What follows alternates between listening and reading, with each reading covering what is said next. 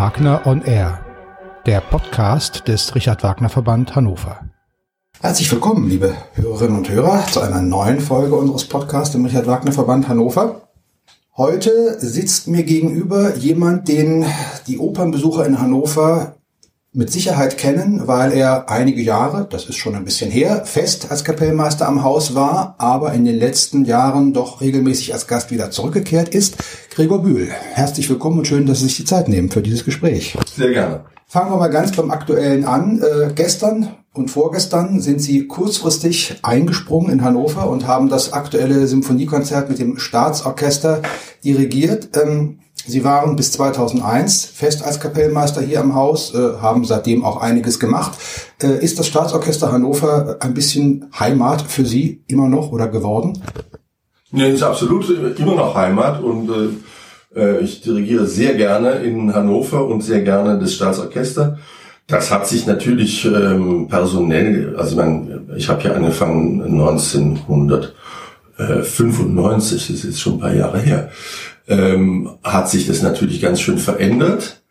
Aber es ähm, ist immer noch ja tatsächlich so äh, ein Heimathafen absolut. Also wir wohnen nicht nur hier, sondern das gehört schon auch dazu. Mhm. Und wir haben ja in den letzten Jahren sehr schöne, sehr unterschiedliche, interessante Projekte zusammen gemacht. Jetzt, dass das mit dem Sinfoniekonzert kam, war natürlich nicht geplant. Das war ein Einspringer. Sie sind äh wir haben es gerade gesagt, 1995 hier ans Haus gekommen äh, als Kapellmeister, als junger Dirigent. Äh, korrigieren Sie mich, wenn ich was Falsches sage, aber ich glaube, es war Ihre erste feste Stelle an einem. Nee, ich war vorher in, in Hamburg. Ich war vorher als Assistent von Gerd Albrecht in, in Hamburg an der Staatsoper.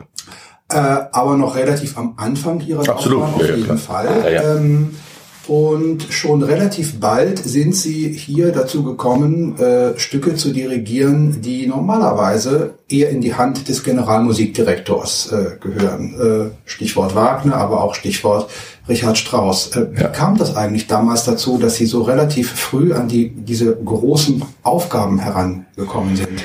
Ja, das war ein Zufall. Äh, Das hing damit zusammen, dass der damalige GMD, der Christoph Prick, äh, das Haus plötzlich verließ.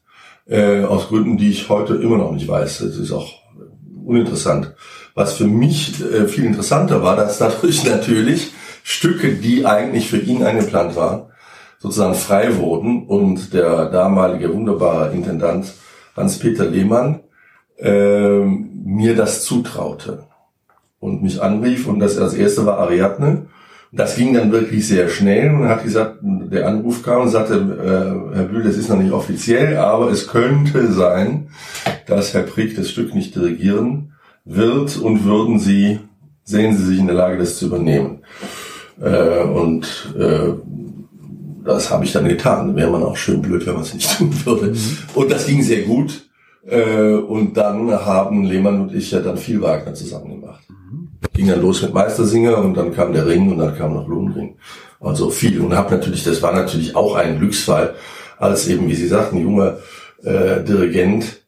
Äh, ich hatte vorher als Assistent den Ring in Hamburg gemacht, also mit einstudiert, aber eben ja natürlich noch nie selber dirigiert. Und dann diese Stücke mit so jemandem wie Hans-Peter Lehmann zu machen, war natürlich ein unglaubliches Glück, weil der Mann ja die, das Gesamtwerk von Richard Wagner auswendig kennt. Äh, und ähm, der kam auf die Probe, der brauchte kein Klavierauszug, weil er das Stück einfach kennt. Und zwar auch mit allem, was dazugehört. Und das war natürlich grandios. Das heißt, diese sechs Jahre in Hannover, in denen Sie ja wirklich den Ring Lohengrin, Mhm. Meistersinger, aber auch, ja, Ariadne haben Sie schon gesagt, aber auch Salome und Elektra äh, dirigiert Rosenkavalier. haben, äh, Rosenkavalier, haben, was dieses sogenannte große deutsche Repertoire angeht, also somit ja ihrer weiteren Entwicklung als Operndirigent äh, einen kräftigen Schub gegeben. Absolut. Und das ist natürlich auch ähm, nicht mit Geld zu bezahlen, das dann auch mit einem Orchester zu machen, was diese Stücke ja gut kannte. Ja? Also das, das äh, Staatsorchester hat ja immer viel Wagner gespielt. Da fängt man ja dann, dann lernt man natürlich auch, das darf man nicht zu laut sagen, aber Äh, man lernt natürlich als Dirigent auch von einem guten Orchester, das ist ja klar. Von der Erfahrung, die da drin steckt und die man dann, äh, die einem so entgegenkommt. Mhm. 2001 war die Zeit in Hannover, dadurch, dass Hans-Peter Lehmann eben als Intendant im Haus aufgehört hat, äh, vorbei. Ähm, wir wollen nicht nur über Wagner jetzt sprechen, aber doch noch mal einen Augenblick dabei ähm, bleiben. Äh, also ich habe vor allem im Kopf, dass Sie eine lange oder enge Zusammenarbeit mit der Oper in Stockholm denn äh, gefunden haben, wo sie den Ring, äh, aber auch Tristan und ich weiß nicht, ob noch mehr von Wagner dirigiert haben. Ähm, haben Sie gerade gesagt, dass das Staatsorchester in Hannover Ihnen geholfen hat, weil es ein Orchester war, was die Stücke einfach äh, oft gespielt hat und gut kennt. Äh, haben Sie sowas Ähnliches an anderen Orten, wo Sie sich mit Richard Wagner, insbesondere auch mit dem Ring danach beschäftigt haben, noch einmal wieder erlebt oder war es dann eher umgekehrt, dass Sie das Gefühl hatten, weil Sie jetzt ein bisschen Erfahrung äh, haben, dass Sie denn eher ähm, Input äh, dem Orchester geben konnten? Äh, ich würde sagen, äh, eine Kombination aus beidem. In, in Stockholm war die Situation insofern anders, weil ähm, also äh, die Oper in Stockholm hat eine sehr lange Wagner-Tradition. Das war das erste Haus in Skandinavien, was Wagner gespielt hat und immer regelmäßig gespielt hat, schon sehr früh. Und insofern gibt es da eine sehr große Wagner-Tradition. Es gab ja auch immer und auch heute noch hervorragende Sänger und Sängerinnen. Ähm, die Situation war insofern anders, weil das Orchester den Ring 20 Jahre nicht gespielt hatte. Und da waren tatsächlich von den Mitgliedern 100, 105 oder so hat das Orchester Mitglieder waren, glaube ich, tatsächlich nur noch 10, die das Stück tatsächlich mal gespielt hatten. Trotzdem sitzt in der Tradition des Orchesters diese, diese Art zu spielen, das, was man sozusagen so die deutsche Tradition nennt, äh, das war da durchaus vorhanden. Nur die kannten die Noten noch nicht, sozusagen. Und das war natürlich sehr schön, dass wir da auch mit sehr viel Zeit und sehr viel Ruhe ähm, diese, diese Riesenstücke dann über Jahre zusammengearbeitet haben. Haben Sie in der Reaktion des Publikums auf Richard Wagner äh, zwischen Deutschland und einem Land wie Schweden irgendwelche signifikanten Unterschiede feststellen können? Hm, eigentlich nicht. Eigentlich nicht. Also es gibt, wie gesagt, äh, ähm, gerade Stockholm hat eine sehr, sehr lange Tradition und da gibt es sehr viele echte Kenner da gibt es einen unglaublichen, der ist jetzt mittlerweile pensioniert, einen unglaublichen Dramaturgen am Haus, der also äh, auch gerade was die äh, Geschichte dann auch der Aufführungsgeschichte und, äh, und, und die ganzen Sänger äh, bis in ich weiß nicht was hinein, äh, in welches Jahr also drauf hatte. Das war unglaublich, was der Mann wusste. Ihre Zeit in Hannover, ich knüpfe nochmal da an, war 2001 vorbei. Äh, Sie haben seitdem als Operndirigent an sehr unterschiedlichen Theatern äh, gearbeitet und sehr unterschiedliches Repertoire äh, erarbeitet. Nicht nur Wagner und das deutsche Repertoire, sondern auch viel italienisches Repertoire. Ähm, Sie waren aber seit Hannover auch da korrigieren Sie mich bitte, wenn ich etwas Falsches sage, nicht mehr fest einem Theater als Operndirigent äh, verbunden. Ähm, ergaben sich keine Angebote oder haben Sie sich bewusst dafür entschlossen, äh, nicht in ein festes Engagement wiederzugehen? Äh, eine Kombination aus, aus beidem, würde ich sagen. Es ist, ähm, also erstmal war natürlich tatsächlich diese doch lange Phase in Stockholm, das hat, war zwar kein fester Vertrag, äh, aber das war ja, ich war ja dann doch äh, über acht oder neun Jahre immer monatelang dort. Also das hatte schon sowas ähnliches wie ein, eine, ein Festengagement. Äh, also das war eine sehr intensive ähm, Zusammenarbeit über viele Jahre. Äh, es gab dann immer wieder mal zwischendurch ähm, Gelegenheiten oder Angebote oder und man, aber es ist dann immer wieder, wissen Sie, wenn es um diese äh, GMD-Stellen geht, dann rühren gerade in Deutschland sehr, sehr viele Herrschaften in der Suppe äh, und eben auch Politiker. Äh, und äh, da fallen dann teilweise Entscheidungen, die man auch na, nicht mehr wirklich nachvollziehen kann, wie die eigentlich zu, zustande gekommen sind. Sodass also bestimmte Dinge, die sich eigentlich mal ange, wo ich dachte, ach, das wäre interessant, das würde ich auch gerne machen, dann eben nicht, äh, ist es nicht dazu gekommen. Und ähm, schauen wir mal, was die, was die Zukunft so bringt. Aber ich bin nicht, ähm, bin da auch nicht, also diese, der, das Dasein des freien Dirigenten hat natürlich auch sehr viele Vorteile. Das ist äh, völlig klar. Ja. Nun verbindet sie ja seit neun, zehn Jahren ungefähr wieder eine sehr regelmäßige Zusammenarbeit mit der Staatsoper in Hannover. Es fing, glaube ich, an mit der Neuproduktion von Rossini, Il mhm. Viaggio a Reims, ja. äh, die ein sehr großer Erfolg äh, geworden ist. Äh, und es ging weiter, dass sie die bis dieses Jahr ja gezeigte äh, Produktion von La Traviata übernommen haben. Mhm. Auch diese Produktion, wenn ich richtig informiert bin, haben sie nicht kurzfristig, aber sie haben sie irgendwann übernommen, als sie gehört haben, dass sie das oder als die Anfrage kam und auch als sie gehört haben, wie diese Produktion, die ja doch allen Erfolg äh, äh, zum Trotz sehr sehr besonders und sehr speziell war, auch was die Position des Orchesters im Kontakt mit den Sängern angeht, nämlich hinten auf der Bühne sitzend, sie stehen eigentlich mit dem Rücken zu allem, was passiert. Als diese Anfrage kam, ähm, konnten sie sich das im ersten Moment vorstellen, dass das funktioniert und hätten sie geglaubt, dass das ein so sensationeller Erfolg wird, der sich über so viele Jahre im Repertoire hält. Das war ein Wagnis, das zu tun. Also das kam der Anruf von, von äh, Dr. Klügel, dem Intendanten, und er sagte, können, können wir uns mal unterhalten. Und das haben wir dann getan. Er hat mir das erklärt, worum es ging. Äh, und dann ähm, haben wir darüber gesprochen, wie das denn gehen könnte, überhaupt.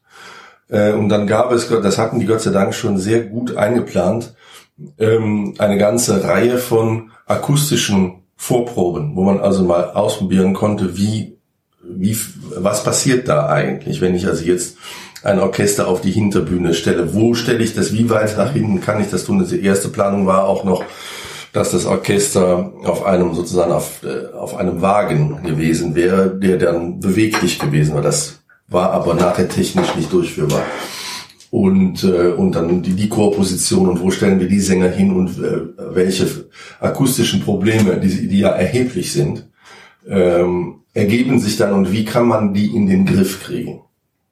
Und äh, ich habe äh, Traviata sehr oft dirigiert und habe gesagt, na ja, also ich, ich kenne das Stück sehr gut und es muss allen klar sein, dass man dann, es kann nur funktionieren, wenn sich alle an sehr präzise und sehr genaue äh, Übereinkünfte halten. Weil man kann dann, das stellte sich dann sehr schnell heraus, in dieser Position, wo ich dann bin, kann ich nicht korrigieren. Weil alles, was ich, also was ich bei mir höre, was von den Sängern eben die im Zuschauerraum sind, das ist alles äh, nicht zusammen. Bei mir hinten.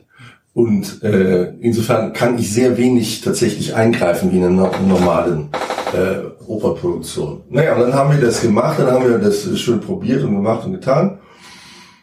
Und wir wussten aber auch bei der Premiere noch nicht, ähm, also wir waren schon davon überzeugt, dass wir da eine gute Arbeit hinlegen. Aber wir hatten keine Ahnung, ob das, wie, wie das ankommen würde. Auch kein Gefühl, also ich hatte da kein Gefühl vor. Ich hatte gedacht, also das kann jetzt genauso gut ein totaler Flop werden.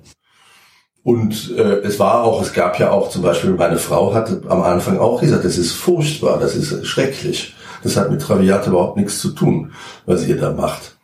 Die hat dann im Laufe der Jahre ihre Meinung geändert, äh, aber am Anfang hat sie gesagt, das ist, das gefällt mir überhaupt nicht. Äh, und dann, dass das dann so einschlug wie eine Bombe, das war äh, für uns auch wirklich eine sehr positive Überraschung, aber das konnte man nicht vorher wissen. Äh, es ist dem Haus ja auch, gerade wenn man so eine wirklich äh, riskante und gewagte Produktion eingeht, nur zu wünschen, dass es ein Erfolg wird, ein Erfolg, der sich von 2000, äh, vom, vom Anfang der Spielzeit 2011, äh, 12, also September 2011, jetzt bis in diesen Januar hinein äh, fortgesetzt hat.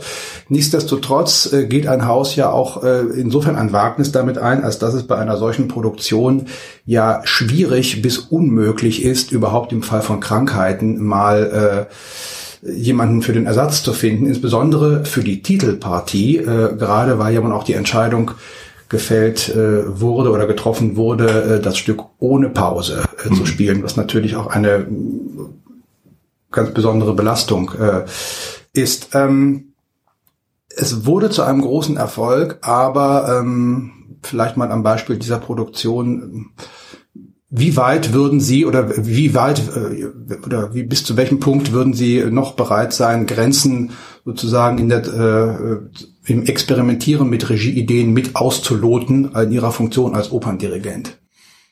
Also für mich, das habe ich auch damals bei der, als wir über Traviate gesprochen haben, habe ich das sofort gesagt, es gibt bei der Partitur keine Kompromisse. Wir fangen jetzt nicht rum an dem Stück rum zu fummeln auf Deutsch gesagt, ja, sondern die Partitur mhm. muss als solche äh, äh, gewahrt bleiben. Ähm, und ich glaube, das ist uns auch ganz gut gelungen. Also ich würde jetzt nicht anfangen, ähm, keine Ahnung, Sachen umzustellen oder, oder umzuinstrumentieren und plötzlich, was weiß ich, was mit elektronischen Instrumenten zu arbeiten oder keine Ahnung, was einem so alles so einfallen könnte. Das würde ich nicht tun. Ansonsten finde ich, kann man wenn man mit ernsthaften Regisseuren arbeitet, und der Benedikt von Peter ist so einer, ähm, kann man schon einiges Interessante machen. Äh, und und äh, das, das zeigt ja jetzt dann auch exemplarisch diese Traviate, die ja nun völlig äh, anders ist, als es normalerweise passiert, dass das die Leute dazu zwingt, das hat dann meine Frau auch nochmal gesagt, es lässt einen nicht, auch wenn es, gerade wenn es einem, einem nicht gefällt, lässt es einen nicht los. Man, äh, man fängt daran, man hört nicht auf, darüber nachzudenken. Man, man sagt immer, warum machen die das? Äh, und gerade bei diesen sozusagen, so bei diesen etwas kulinarischen Stücken wie Traviate, die auch jeder kennt und jeder mitpfeifen kann, das dann mal so umzudrehen, das finde ich dann schon interessant machen wir den Schwenk zu Ihrem äh, zu Ihrer Arbeit oder Ihrer Beschäftigung als Konzertdirigent. Sie haben gerade äh, mehrfach über Ihre Frau gesprochen, Sharon Kamm, die gestern auch äh, gestern und vorgestern Solistin im Klarinettenkonzert von Karl Maria von Weber war. Ähm, wenn Sie oder, oder können Sie äh, eine eine Gewichtung überhaupt äh, machen? Was ist für Sie wichtiger, Opern zu dirigieren oder Konzertrepertoire? Also ich mache, also ich halte viel von einer guten Mischung. Äh, wenn ich zu viel Oper mache, äh, dann fehlt mir das Konzert. Weil in der Oper natürlich, ähm, Sie können eine Oper nie so äh, präzise probieren, wie Sie das im Konzert tun können äh, weil es einfach an, an der, so viel Proben können sie nicht diskriminieren. Das würde die Sache dermaßen verteuern. Also, und es hat natürlich auch, es hat, die Oper hat in der Aufführung immer einen gewissen Improvisationscharakter. Es wird immer irgendwas sein, was so nicht geprobt wurde. Das macht die Sache aber durchaus auch spannend. Ähm, also es kann auch mal was passieren, was ganz toll ist, was so nicht probiert wurde. Und im Gegenzug kann es durchaus sein, wenn man, wenn man also im Konzert passieren ja relativ selten Überraschungen. Äh, wenn, wenn es dann welche gibt, sind es dann meistens keine guten. Aber äh, das, die Konzerte sind natürlich in der Regel so gut probiert, dass man dann im Konzert als Dirigent nicht, gar nicht, also empfinde ich das zumindest, gar nicht mehr so wichtig ist wie in der Oper. In der Oper geht es ohne uns definitiv nicht.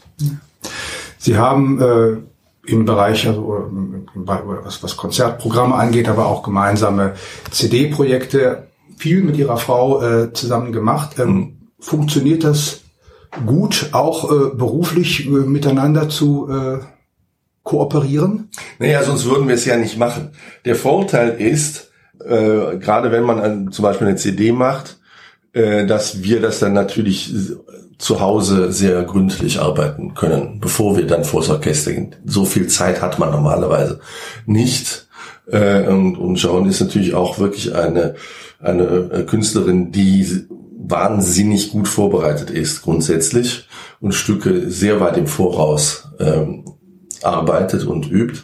Äh, und da kann man natürlich dann im Vorfeld sehr genau über Dinge sprechen und dann kommt man sozusagen als Einheit vors Orchester und hat da relativ wenig Reibungsverluste.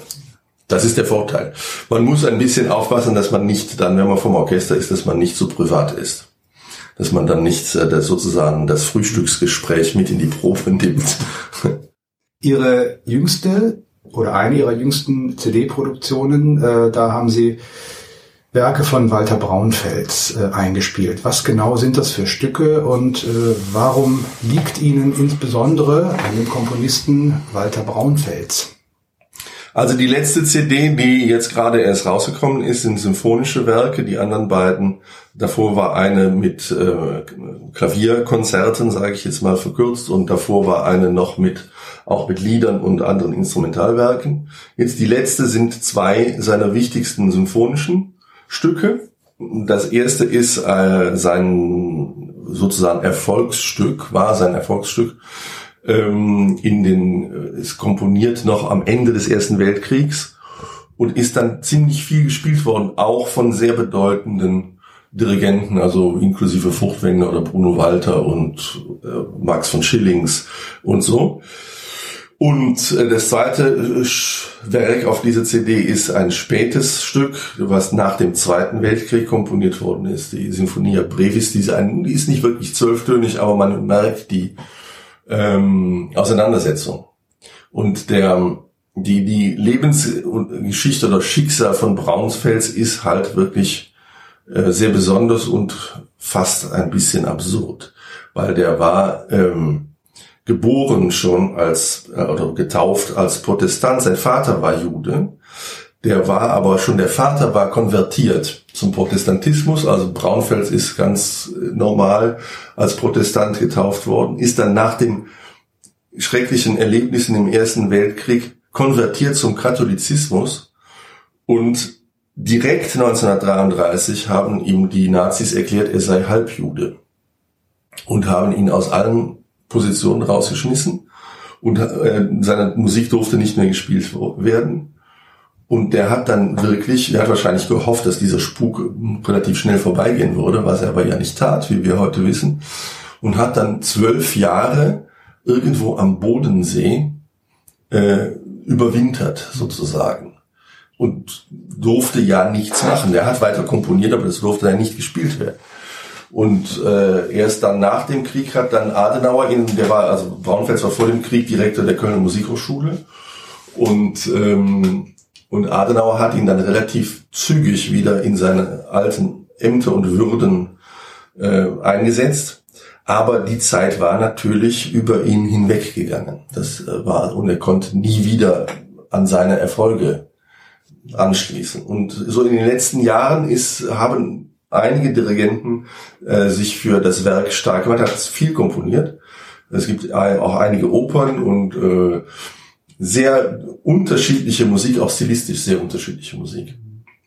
Braunfels ist ja nur ein, eines von vielen Beispielen, die eben ab 1933 oder von Komponisten, die ab 1933 äh, ungewollt in die Versenkung gedrängt worden sind. Aber es gibt ja viele andere Beispiele, die aus ganz anderen Gründen und in ganz anderen Zeiten in Vergessenheit äh, geraten sind. Es gibt immer wieder an unterschiedlichsten Orten im Konzertbereich, im Opernbereich Versuche, verborgene Schätze sozusagen wieder hervorzuholen. Ähm, was würden Sie sagen? Ist die Arbeit, die äh, noch vor äh, den Musikschaffenden liegt, überhaupt alles, was an Perlen und Schätzen, die es gibt, aber die heute kein Mensch mehr kennt, die es aber äh, sich lohnt wieder zu entdecken, ist diese Arbeit überhaupt äh, zu ermessen und kann das jemals an ein Ende kommen? Ja, also es, es wird ja wahnsinnig viel mittlerweile wieder wiederentdeckt, sagen wir mal so. Also gerade eben dann auf CD gibt es wirklich sehr, sehr viel. Inwiefern dann die Stücke ähm, wieder tatsächlich ins Repertoire kommen, dass sie also auch regelmäßig gespielt werden, das ist schwer zu beurteilen. Ähm, aber dass sie überhaupt zugänglich sind, das finde ich doch, äh, das finde ich doch sehr schön und sehr bereichernd. Ich kritisiere ja oft die die die ähm, die Einfallslosigkeit von Programmmachern und die Mutlosigkeit und das Publikum ist ja eigentlich wahnsinnig dankbar, wenn man mal was spielt, was sie noch, also was dann auch wirklich gut ist. Das ist natürlich Voraussetzung Nummer eins. Äh, und was sie aber vielleicht noch nie gehört haben. Ähm, ein, ein wunderbares Beispiel ist, ähm, es gibt ein äh, Kammermusikfestival in Heimbach in der Eifel. Das ist gegründet worden von dem Pianisten Lars Vogt, der ja auch äh, hier in Hannover eine Professur hat. Und ähm, meine Frau spielt da seit vielen Jahren mit. Und das funktioniert so, dass die Künstler, die dort spielen, im Prinzip keine Gage bekommen, dafür aber das spielen dürfen, was sie schon immer mal spielen durften. Äh, spielen, was sie schon immer mal spielen wollten. Und äh, da kommen Konzertprogramme zustande, die völlig irrsinnig sind, sowohl von der Länge als auch vom Inhalt her.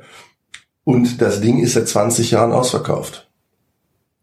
Äh, und das sind wirklich, diese Programme sind wirklich oft eine Zumutung, muss ich sagen, weil sie wahnsinnig lang sind und wir hören dann da, was weiß ich, also wirklich ganz viel Zeugs, was auch anstrengend zu hören ist. Aber das Publikum rennt denen da die Bude ein. Das ist fabelhaft. Also die Neugier des Publikums auf äh, Sachen, die nicht unbedingt zum Kern des Repertoires gehören, die ist offensichtlich da. Das kann man ja schon auch ganz deutlich merken. Ja. Kommen wir zum Abschluss unseres Gesprächs noch einmal wieder auf das Thema Hannover. Michael Klügel wird die Staatsoper dieses Jahr im Sommer als Intendant verlassen. Gibt es schon eventuell darüber hinaus äh, gehende Pläne einer weiteren Zusammenarbeit mit der Staatsoper? Sprich, äh, haben Sie äh, Kontakt äh, schon mit Laura Berman gehabt oder ist das noch ein Feld, wo Sie sich überraschen lassen, was eventuell auf Sie zukommt? Also ich, ich lasse mich überraschen. Es gibt keinen direkten Kontakt. Ich kenne Sie nicht persönlich. Ich kenne jetzt schon ähm, ein paar Leute, die da dann sein werden. Äh, und äh, es gibt irgendeinen Kontakt über, über meine Agentur. Äh, aber es gibt keine Planung bisher. Äh, und äh, mal schauen. Also ich lasse mich überraschen. Ich arbeite immer wieder gern, habe ich ja eben schon gesagt, in Hannover und würde mich freuen, wenn das auch in Zukunft äh, passieren würde. Aber es gibt noch keine Pläne. Das heißt aber auch, Sie planen äh, weiterhin auch Hannover als Wohnort treu zu bleiben. Ja, ja, das ist ja unser Schicksal. Das ist, wir sind hier eben vor jetzt schon äh, 23 Jahren hierher gezogen und äh, ja, und wir haben ja drei Kinder und davon sind jetzt zwei schon aus dem Haus. Und ähm, es war für uns, Hannover war für uns eine sehr, also auch, auch als Familie, eine sehr gute Entscheidung. Weil es eine Stadt ist, wo ähm, Kindern sehr, sehr viel geboten wird ähm, und die sehr angenehm ist und die auch sehr sicher ist, was ja nicht ganz unwichtig ist. Also unsere jetzt zehnjährige Tochter fährt hier schon seit einem Jahr alleine mit der S- und U-Bahn und da mache ich mir keine Sorgen. Also nicht nachts um zehn, aber tagsüber ist die hier alleine unterwegs und das ist völlig in Ordnung. Das ist sehr angenehm. Das ist in, würde ich in Berlin wahrscheinlich nicht machen. Das heißt also, Sie sind zu Hannoveranern aus Überzeugung Absolut, ja, ja. werden es bleiben. Wir würden uns freuen, wenn wir Sie noch möglichst oft an der Staatsoper oder an einem der vielen anderen Orte in Hannover, wo es viel Musik zu hören gibt, weiter erleben. An dieser Stelle danke ich Ihnen noch einmal sehr herzlich für dieses Gespräch und bis demnächst im Graben oder auf dem Podium. Sehr gerne. Dankeschön.